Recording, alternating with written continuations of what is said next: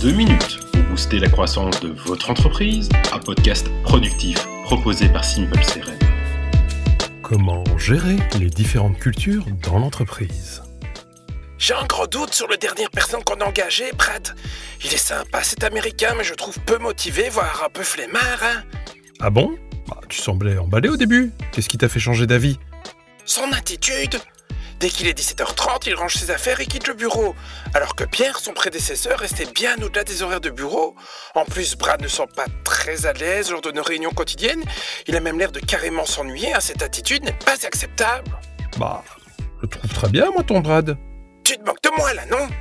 Bah, oui et non. hein. Brad, il n'a rien fait de mal. Vous n'avez pas la même culture, tout simplement.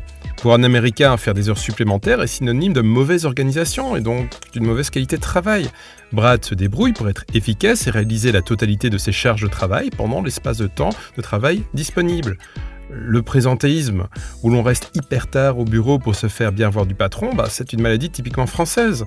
De même que les réunions à rallonge qui ne servent pas à grand-chose, c'est aussi un mal français. On en avait d'ailleurs euh, déjà parlé dans un autre épisode hein, du podcast, si tu te souviens. Oui, oui, je me souviens, mais bon, dans les séries américaines, on les voit toujours travailler la nuit comme des dingues, hein Euh, oui, mais bon, dans les séries américaines, il y a aussi un mec qui met son slip au-dessus de son pantalon et qui s'est volé, hein, mais c'est pas la réalité. Ouais, bon, ok. Donc le souci, c'est le manque de connaissances internes sur les différentes cultures.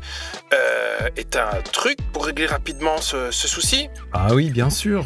Je te propose d'organiser une journée de l'exagération. Chaque employé devra jouer à l'excès la caricature de son pays.